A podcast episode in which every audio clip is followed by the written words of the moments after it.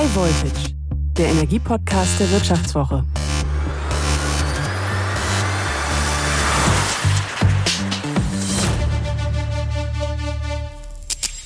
Hallo und herzlich willkommen zu High Voltage, dem wöchentlichen Podcast der Wirtschaftswoche rund um das derzeit doch so dringende Thema Energie. Ich bin Florian Güsken, Reporter bei der Wirtschaftswoche und beschäftige mich gerade tagtäglich damit, wo unsere Energie denn demnächst und künftig herkommen soll und vor allem, was sie uns kosten wird, vor allem in den nächsten zwei Wintern. Und damit wären wir auch schon beim Thema. Denn gerade erst hat die Trading Hub Europe, das ist der Marktverantwortliche für den deutschen Gasmarkt, verkündet, dass Gaskunden ab Anfang Oktober 2,4 Cent pro Kilowattstunde mehr zahlen müssen, allein um zu verhindern, dass Gasimporteure, denen das russische Gas jetzt fehlt, nicht pleite gehen. Der bekannteste Importeur ist ja Uniper, das Unternehmen, das gerade mit vielen Staatsmilliarden gerettet worden ist. Das ist garantiert erst der Anfang der Preiserhöhungsspirale. Um dagegen zu halten, intoniert der Kanzler Olaf Scholz jetzt immer wieder das berühmte Lied von der Anfield Road in Liverpool, also diese Hymne des ähm, FC Liverpool, You'll Never Walk Alone. Wir lassen euch nicht allein, soll das heißen. Es gibt einen Ausgleich, Wohngeld, Heizkostenzuschuss. Das alles liegt jetzt auf dem Tisch, auch wenn die Ampel sich noch zankt, wo jetzt genau wie geholfen werden soll. Dabei kommt die nächste Krise schon mit voller Wucht auf uns zu, und zwar ist das die Krise am Strommarkt.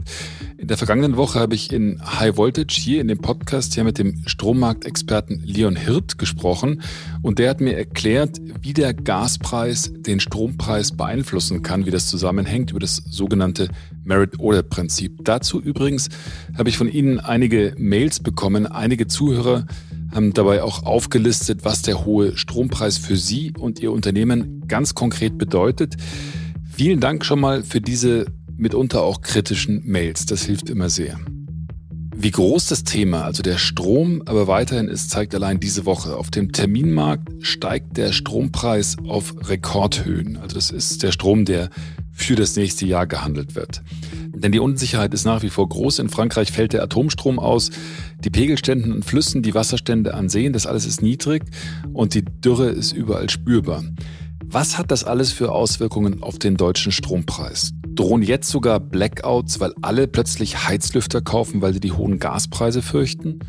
Und wie gewappnet ist das deutsche Stromnetz für den nächsten Winter? Ich freue mich sehr, darüber jetzt mit Anke Weidlich sprechen zu dürfen. Sie ist Professorin für Technologien der Energieverteilung, also genau für das Thema, am INATEC, dem Institut für nachhaltige technische Systeme der Universität Freiburg. Und sie kennt sich mit dem Markt, den Netzen und vor allem den Risiken von Blackouts bestens aus. Hallo, Frau Professor Weidlich.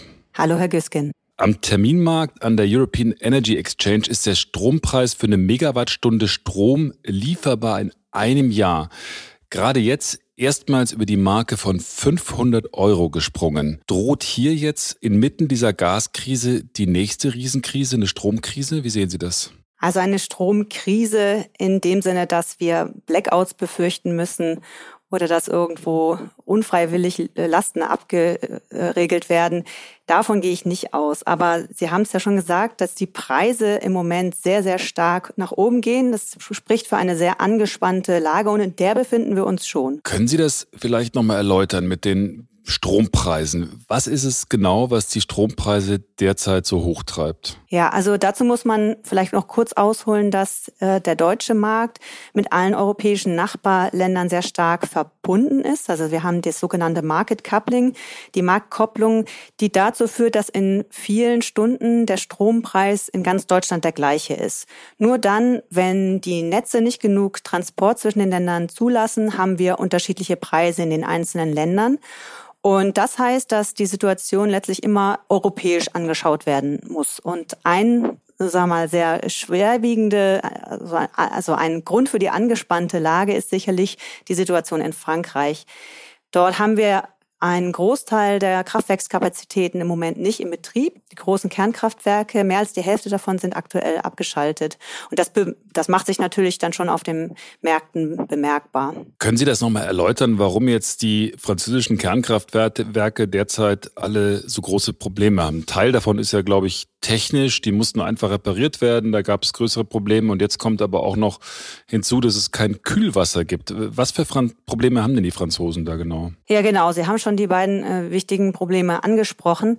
Also das größere Problem und auch das, was noch etwas länger da andauern wird, sind die Korrosionsprobleme. Also man hat in der jährlichen Revision, oder eigentlich ist es ja eine Revision, die sogar noch, oder der, der, die jährliche Wartung, die normalerweise stattfindet, ist ja in der Corona-Zeit ausgesetzt worden, sodass jetzt intensivere Wartung stattgefunden hat. Und dabei hat man an vielen Reaktoren äh, Spannungsrisskorrosion beobachtet, äh, an Schweißnähten. Und das ist im sicherheitskritischen Bereich, sodass diese Reaktoren erstmal nicht weiter betrieben werden können. Man muss also erstmal genau verstehen, was da das Problem äh, war, dass die Ursache für diese äh, Korrosion sind und dann natürlich das Beheben. Und da weiß man natürlich auch nicht, wie lange das dauern wird. EDF, der Betreiber dieser Kraftwerke, rechnet damit oder hat angekündigt, dass es bis zum Winter gelöst ist, das Problem. Aber in der Branche sagt man gerne, dass EDF groß darin ist, äh, viel anzukündigen und nicht unbedingt das dann auch einzuhalten. Und es ist natürlich auch etwas, was man schwer abschätzen kann.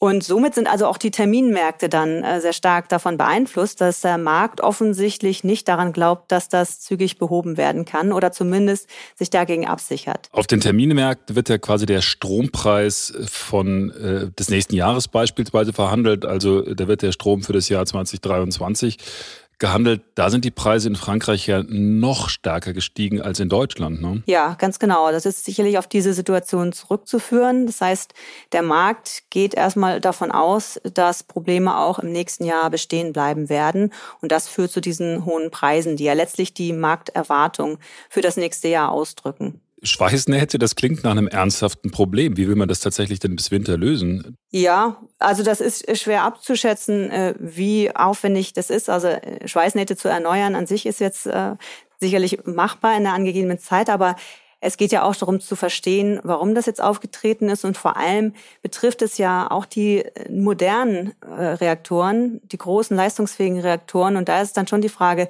wenn es jetzt bei diesen neueren Kraftwerken auftritt, woran das liegt. Und da ist man noch in der Klärung.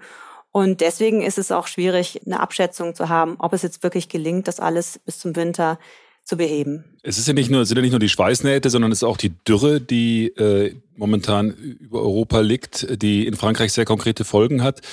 Also die Pegelstände an französischen Flüssen, das ist wie in Deutschland, sind niedrig und deswegen kann nicht gekühlt werden. Ist das so richtig? Also in den Kernkraftwerken und deswegen dürfen die auch nicht laufen? Ja, das ist richtig. Also es gibt sogar Sondergenehmigungen für mehrere Kraftwerke, die jetzt trotz dem Überschreiten der normalerweise erlaubten Temperaturen äh, weiterlaufen dürfen aus äh, Gründen der Netzsicherheit, dass also das Netz weiter stabil gefahren werden kann. Also einmal ist es ökologisch natürlich äh, äußerst kritisch, aber die hohen Temperaturen an sich senken natürlich auch die Leistung dieser Kraftwerke. Das heißt, auch die Kraftwerke, die noch im Einsatz sind, äh, fahren teilweise mit reduzierter Leistung. Und das senkt natürlich nochmal das Angebot. Und bei gleicher Nachfrage und reduziertem Angebot gehen natürlich die Preise in die Höhe. Frankreich scheint ja immer so eine Insel der Glückseligen gewesen zu sein, was die Energie betrifft. Die brüsten sich seit Jahrzehnten mit ihrer Atomkraft und haben auch bisschen höhnisch auf die Deutschen herabgeblickt, die sich jetzt blauäugig in diese Gasabhängigkeit von Wladimir Putin begeben haben. Jetzt haben die selber so große Probleme. Können Sie mir noch mal erklären, was für Auswirkungen diese Atomkrise auf den deutschen Strommarkt hat. Ja, es ist in der Tat so, dass natürlich äh, Frankreich dadurch, dass sie so einen hohen Anteil an Kernenergie haben, also drei Viertel des Stroms wird dort in Kernkraftwerken hergestellt, haben sie natürlich auch eine gewisse Abhängigkeit von dieser Technologie. In, in vielen Fällen ist es ein äh, sehr sicherer Energielieferant, aber es war auch schon in den vergangenen Jahren sehr häufig so, dass gerade im Sommer dieses Problem äh, mit den niedrigen Pegelständen und hohen Temperaturen der Flüsse auftrat, sodass da die Leistung der Kernkraftwerke reduziert werden musste. Gilt allerdings auch für andere Großkraftwerke. Es ist auch durchaus für Steinkohlekraftwerke ein Problem. Aber am Ende, ich hatte es eingangs schon gesagt, sind ja die Märkte alle miteinander verbunden. Das ist auch für Gesamteuropa vorteilhaft. Das ist, führt dazu, dass die effizientesten Kraftwerke jeweils eingesetzt werden, um den, äh, um den Bedarf zu decken. Aber es führt halt auch dazu, dass alles miteinander vernetzt ist und dass Auswirkungen der Erzeugungssituation in einem Land auch in anderen Ländern spürbar sind. Insbesondere dann, wenn es sich um einen so wichtigen Player wie Frankreich handelt, der ja sehr große Mengen sonst immer exportiert. Was treibt denn jetzt jenseits der Entwicklung in Frankreich die Preise auf dem deutschen Strommarkt. Äh, die Dürre, also diese niedrigen Pegelstände betreffen ja auch Wasserkraftwerke in Deutschland. Was kann das eigentlich für eine Auswirkung haben? Bei den Wasserkraftwerken ist auf jeden Fall natürlich äh, eine verminderte Leistung damit äh, verbunden, dass die Pegelstände niedrig sind. Wasserkraft macht jetzt in Deutschland nicht so einen hohen Anteil aus, aber auch hier gilt, wir sind mit anderen europäischen Nachbarn vernetzt. Ähm, beispielsweise Norwegen hat jetzt Exporte für Strom eingeschränkt und wir hatten gerade letztes Jahr eine neue Gleichspannungsleitung zu Norwegen eingeweiht. Das ist natürlich ein Nachteil, wenn aus dem äh, Land jetzt kein Strom bezogen werden kann. Österreich hat auch einen hohen Anteil Wasserkraft. Also da ist die äh, Knappheit, äh, was die Wasserkraftwerksproduktion angeht, natürlich auch ein Faktor für Preise, die in die Höhe gehen. Und in Deutschland haben wir vor allem das Problem, dass durch die niedrigen Pegelstände die Kraftwerke nicht gut mit Kohle beliefert werden können. Und für einige ist das jetzt auch tatsächlich schon ähm, eine Einschränkung äh, der Produktion, die damit verknüpft ist. Und auch bei hohen Temperaturen, hohe Flusstemperaturen ist die Leistung dieser Kraftwerke nicht äh, auf auf voller Leistung möglich. Also in äh, Deutschland ist die Erzeugungssituation äh, schon ein Stückchen eingeschränkt und in anderen europäischen Ländern durch eben die Auswirkungen der Hitze, das ist ja ein europäisches Phänomen aktuell, haben wir auch eine angespannte Erzeugungssituation. Eigentlich wollen wir auf die Gasproduktion verzichten. Im Moment laufen die Gaskraftwerke in Deutschland mit hoher Leistung, eben weil es sich lohnt, den Strom zu exportieren, weil die Nachfrage da ist in ganz Europa. Das heißt, es ist eigentlich ein Jahr voller Pech. Jetzt sind wir mit großen Schmerzen tatsächlich auf, äh, haben so auf die Kohle zurückgegriffen und es werden neue äh, Steinkohle und demnächst auch Braunkohlekraftwerke an den Markt gebracht und dann sind die Pegelstände so niedrig, dass man die Kohle nicht dahin schiffen kann, um den Strom dann zu produzieren. Das ist tatsächlich schwierig. Ja, es ist immerhin natürlich eine Situation, die wir jetzt im Sommer haben. Und im Sommer ist der Verbrauch jetzt insgesamt niedriger in Deutschland, aber auch in Europa. Das heißt, äh, es trifft jetzt die angespannte Angebotssituation auf eine nicht äh, allzu große Nachfrage. Und wenn wir dann in den Winter blicken, dann ist das Problem mit den Pegelständen wahrscheinlich äh, weniger präsent, denn im Winter haben wir eher dann zu befürchten, dass das Gegenteil, also zu viel Wasser, ein Problem sein könnte. Und äh, bei der Erzeugungssituation ist dann also sind wir zumindest bei Steinkohlekraftwerken keine Einschränkungen zu erwarten, auch bei Kernkraftwerken in anderen Ländern, von den Korrosionsproblemen jetzt abgesehen. Und dann ist es die Frage, wie sieht's mit dem Gas aus? Und auf, der, auf die Stromproduktion aus Gaskraftwerken zu verzichten, ist schwierig, weil sie natürlich eine bestimmte Rolle im Energiesystem einnehmen. Weil sie auch Wärme erzeugen, meinen Sie? Das ist ein Faktor, genau. Also viele, viele Gaskraftwerke laufen in Kraft-Wärme-Kopplung, liefern also auch noch Wärme. Und äh, sie sind äh, zum Teil deswegen erforderlich, weil sie an den richtigen Standorten stehen, vereinfacht gesagt. Also wir haben ja ein Stromnetz, was bestimmte Stromflüsse ermöglicht. Aber wenn die Transfers gerade von Norden nach Süden innerhalb von Deutschland, also vom windreichen Norden in den verbrauchsreichen Süden, eben nicht in voller Leistung möglich sind, dann ist es erforderlich, dass auch im Süden Kraftwerke zusätzlich hochgefahren werden. Und das sind oft Gaskraftwerke. Das ist also für das sogenannte Redispatch äh, erforderlich. Und natürlich sind auch Gaskraftwerke einfach die flexibelsten. Also das heißt, sie können schnell und, äh, und einfach auf Leistungsschwankungen reagieren. Und diese Funktion können Steinkohlekraftwerke nicht in gleichem Maße erfüllen. Das heißt, wir werden weiter Gaskraftwerke brauchen und sind nicht in der Lage, die in dem Maße abzustellen, wie wir das gerne tun würden. Und gleichzeitig wird dann die Gaskraft über dieses sogenannte Merit-Order-Prinzip dann auch den Preis am Strommarkt setzen. Das ist ja keine gute Aussicht. Ganz richtig, ja. Also die Gaskraftwerke sind ja die teuersten. Wenn sie eingesetzt werden müssen, setzen sie dann aber auch den Preis und der ist dann sehr hoch äh, und umso höher, je höher der Gaspreis ist. Weil er natürlich dann auch nochmal mit einem Faktor, der durch die Effizienz gegeben ist, multipliziert wird und, und das führt dann zu sehr hohen Strompreisspitzen. Wir haben jetzt über die Produktionsbedingungen von Strom gesprochen. Äh, eine zentrale Rolle spielen dabei auch die Netze, also die Fernleitungen, aber auch die Verteilnetze, also die örtlichen Netze, die dann den Strom äh, bis in die Haustür bringen.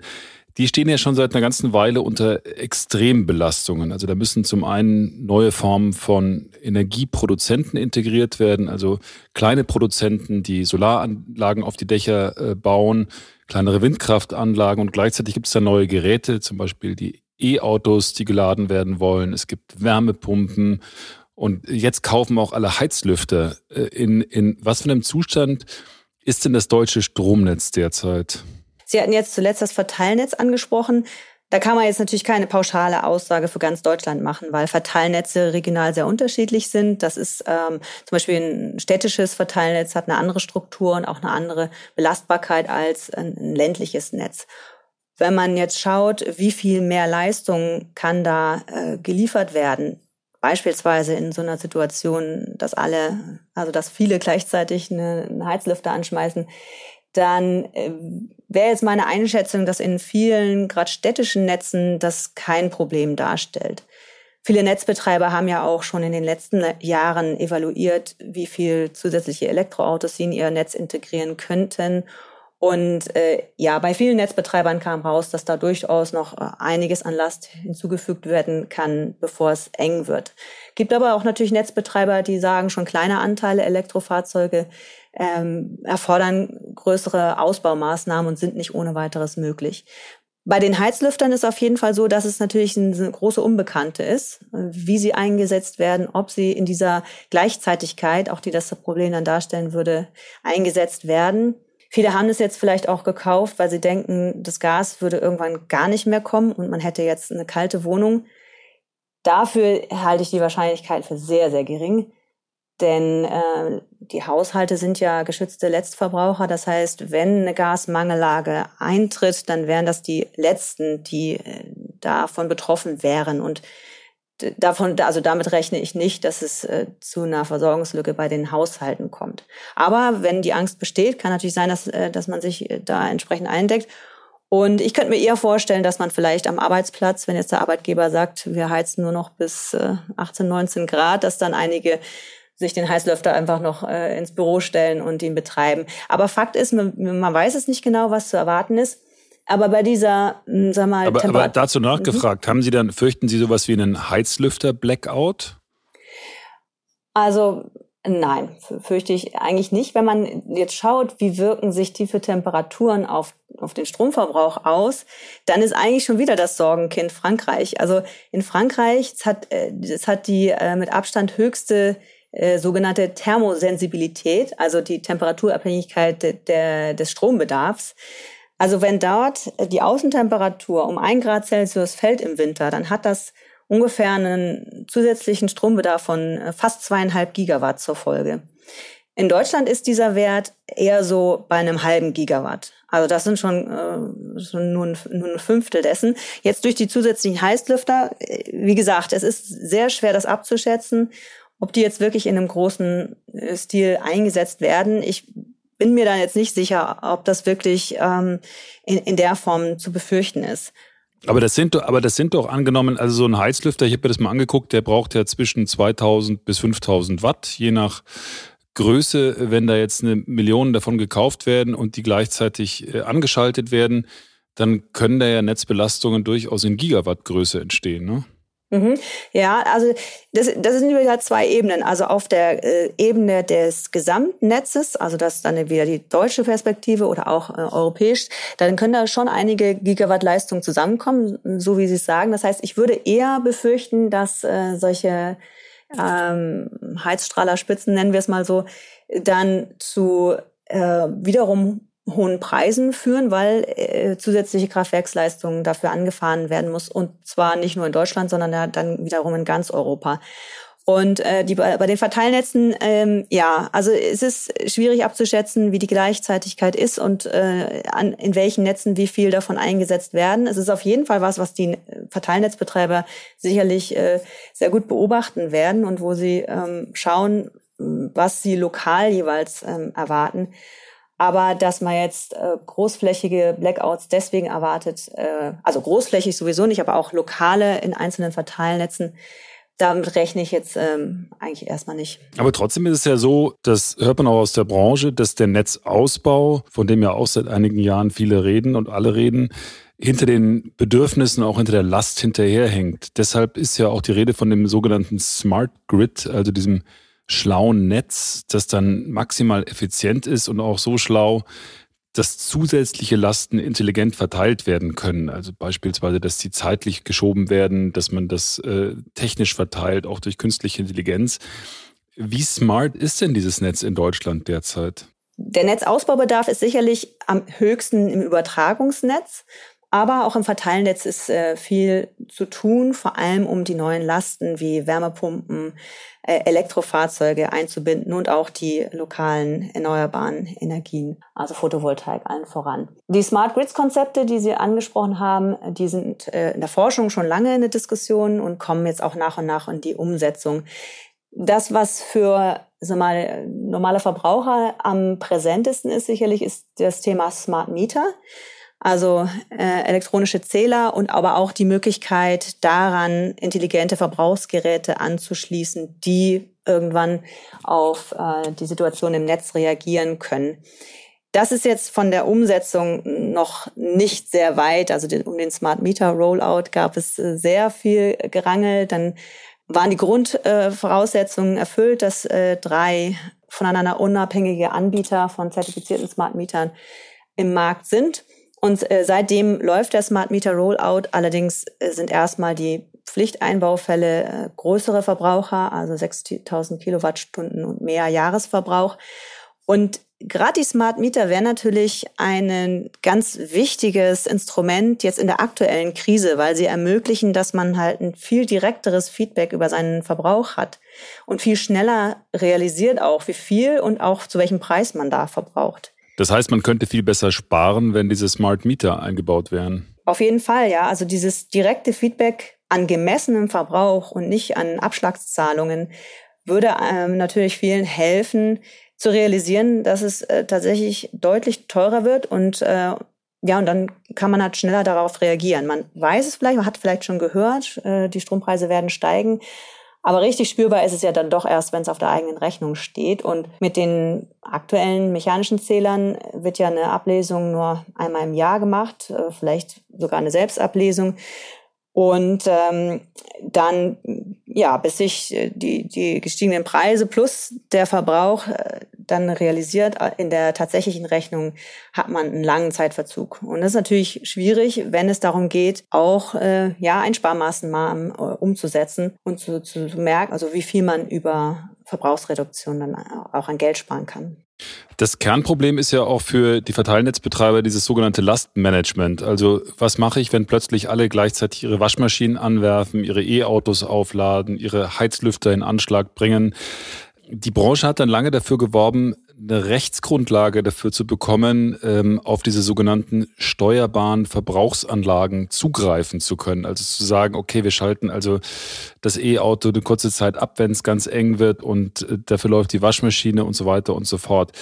Jetzt hat das Osterpaket der Bundesregierung vorgesehen, dass die Netzagentur konkrete Bedingungen demnächst festlegen soll, also für diese äh, steuerbaren Verbrauchsanlagen. Ist das jetzt wirklich ein Durchbruch auf dem Weg hin zu so einem Smart Grid und zu einer intelligenten Messtechnik? Ja, also ich rechne schon damit, dass sich da in diese Richtung mehr tun wird.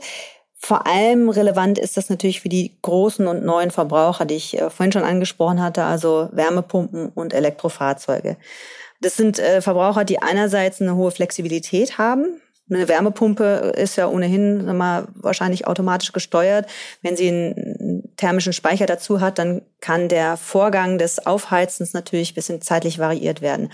Beim Elektrofahrzeug auch, wenn es die den, äh, meiste Zeit vom Tag steht, kann man natürlich den Zeitpunkt der Ladung verschieben. Und das sind Konzepte, wo es, die sich natürlich dann realisieren, wenn sich das auch finanziell auswirkt, also positiv für den Verbraucher. Und äh, solche Konzepte sieht man schon mehr und mehr. Also ich rechne damit, dass das ähm, sich stark äh, ausbreiten wird, im gleichen Zuge, wie diese Verbraucher dann auch zusätzlich ans Netz kommen. Man redet weniger darüber, jetzt äh, bestehende Verbraucher Endverbraucher, also wie Sie sagten, Waschmaschinen oder Kühlschränke äh, intelligent zu steuern, da ist letztlich auch der Hebel natürlich deutlich kleiner. Das rechnet sich dann finanziell eigentlich äh, ja kaum. Und ähm, es würde sich auch natürlich nur dann rechnen, wenn der Strompreis nicht zu allen Zeiten gleich ist, so wie das derzeit ja immer noch üblich ist. Man hat ja zu, jede, äh, zu jeder Stunde den gleichen Kilowattstundenpreis. Und diese variablen Tarife, das äh, ist schon ja, seit vielen Jahren diskutiert, hat sich bisher nicht realisiert, äh, wird ja auch durch die anderen Preisbestandteile gedämpft. Also ich habe ja noch Netznutzungsentgelte, Steuern, Abgaben, äh, Umlagen und die reduzieren natürlich auch dieses äh, Preissignal und dämpfen es. Also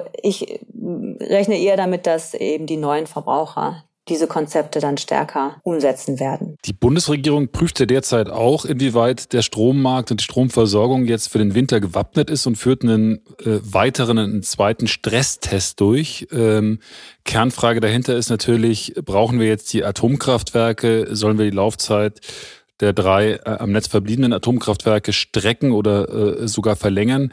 Sie lehren und forschen jetzt am äh, Institut für nachhaltige technische Systeme, INATEC.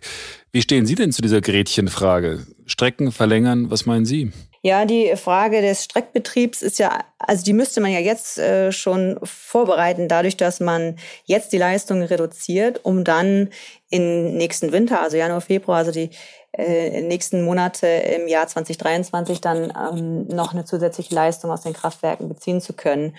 Und äh, insgesamt ist nicht äh, zu erwarten, dass man jetzt deutlich mehr produzieren kann, sondern eben das zeitlich äh, strecken. Und das ist jetzt, ähm, es wäre, wenn man das täte, eine Lösung natürlich äh, nur für einen Winter, also jetzt für den nächsten, der ansteht. Ähm, es ist jetzt oder so nehme ich die Diskussion wahr, äh, weniger im Vordergrund und auch noch über längere Zeiträume die Kernkraftwerke laufen zu lassen. Denn das würde ja erfordern, dass man dann auch wieder zusätzliches Personal rekrutiert oder reaktiviert, dass man neue Brennstäbe besorgt und äh, das halte ich für nicht wünschenswert. Ich hatte ja auch Gründe, weswegen der Kernenergieausstieg beschlossen wurde. Was jetzt in dem Stresstest sicherlich eine Rolle spielen wird, ist die lokale Versorgungssituation in Süddeutschland. In Baden-Württemberg und Bayern ist ja, hat die Kernenergie einen größeren Anteil. Und ähm, ja, also insgesamt ist so diese Kosten-Nutzen-Relation eines weiteren Betriebs sehr äh, ungünstig. Also es würde, wäre mit sehr hohen Kosten verbunden. Die Betreiber würden natürlich auch nicht dafür haften wollen, für alle möglichen ähm, Komplikationen, die dann kommen würden. Man muss sich verge vergegenwärtigen, dass die Kraftwerke eigentlich schon lange eine Sicherheitsüberprüfung hätten durchführen müssen. Die wurde erlassen, eigentlich ist sie alle zehn Jahre erforderlich, wurde äh, quasi ihnen nicht auferlegt, weil ja die Abschaltung schon ähm, in Sichtweite war. Also die müsste man dringend nachholen und äh, auch sonstige Wartungsarbeiten. Vieles wurde jetzt einfach nicht mehr gemacht und äh, so weit quasi nach hinten geschoben, dass es jetzt ähm, dann nicht mehr erforderlich ist. Und äh, das müsste man jetzt alles nachholen. Das heißt, es ist wiederum mit zusätzlichen Kosten verbunden und der äh, die die Mehrleistung, die man dann äh, hätte jetzt im reinen Streckbetrieb, ist im Verhältnis zu diesen Mehraufwänden dann doch äh, sehr gering und einen kompletten äh, also Weiterbetrieb, das heißt Aussetzen des, des Ausstiegs, wäre ja dann nochmal mit äh, eben zusätzlich dem Aufwand des, ähm, der Beschaffung von Brennelementen ähm, verbunden, würde ja die bisherige Linie komplett umdrehen. Und das ist aus meiner Sicht nicht wünschenswert. Und es war ja ein sehr intensiver gesellschaftlicher Prozess, der dahin geführt hat, jetzt diese Kraftwerke abzuschalten. Und nun soll es dann auch so sein. Frau Professor Weidlich, vielen Dank für dieses Gespräch. Sie haben äh, sich Zeit genommen in Ihrem Urlaub. Dafür vielen Dank. Und äh, ich glaube, das darf man sagen. Sie, Sie sind in Frankreich. Dann äh, wünsche ich Ihnen dort äh, für die Stromversorgung in den nächsten Tagen alles Gute. Und vielen Dank für die Erklärung und Erläuterungen. Das war sehr hilfreich. Besten Dank. Ich danke auch Ihnen. So, was habe ich jetzt aus dem Gespräch mit Anke Weidlich vor allem mitgenommen? Erstens, Frankreich hat ein Problem mit dem Atomstrom und das hat definitiv Auswirkungen auf uns. Häme ist hier natürlich fehl am Platz, aber wer hätte gedacht, dass die Lichter in Paris möglicherweise eher ausgehen als in Berlin? Zweitens, das deutsche Netz ist an sich okay, aber die Heizlüfterwelle, die doch jetzt droht, schafft doch auch Risiken. Diese Variante der Energiekrise ist auch für mich immer noch überraschend. Und drittens, das nächste große Ding wird mit Sicherheit das Ergebnis des Stresstests der Bundesregierung sein. Ich bin darauf extrem gespannt. So, das war's für heute. Ihnen auf jeden Fall vielen Dank, dass Sie dabei waren. Diese Folge wurde produziert von Anna Höhnscheid und Paul Dräger. Euch vielen Dank und auf eins möchte ich Sie noch hinweisen, nämlich auf ein ziemlich gutes Angebot. Alle Hörerinnen und Hörer von High Voltage bekommen die Wirtschaftswoche drei Monate lang zum halben Preis. Mehr dazu erfahren Sie unter vivo.de slash highvoltage-abo. Ich wiederhole das mal. Das ist vivo.de slash highvoltage-abo. Ich finde ja, klar, das lohnt sich. Übrigens, wenn Sie Kritik an dieser Folge von High Voltage haben oder Lob oder Anregungen oder Wünsche, dann schreiben Sie mir. Die Adresse gibt es auch in den Show Notes. Und wenn Sie uns einen ganz, ganz großen Gefallen tun wollen, abonnieren Sie uns, bewerten Sie uns. Das ist immer total hilfreich. Und selbst wenn Sie uns schlecht bewerten, ich habe es gesagt, wenn es Kritik gibt, dann hilft das im Zweifelsfall auch. So, das war es jetzt wirklich. Ich wünsche Ihnen alles Gute, würde mich freuen, wenn Sie beim nächsten Mal wieder mit dabei wären. Bis dahin, tschüss.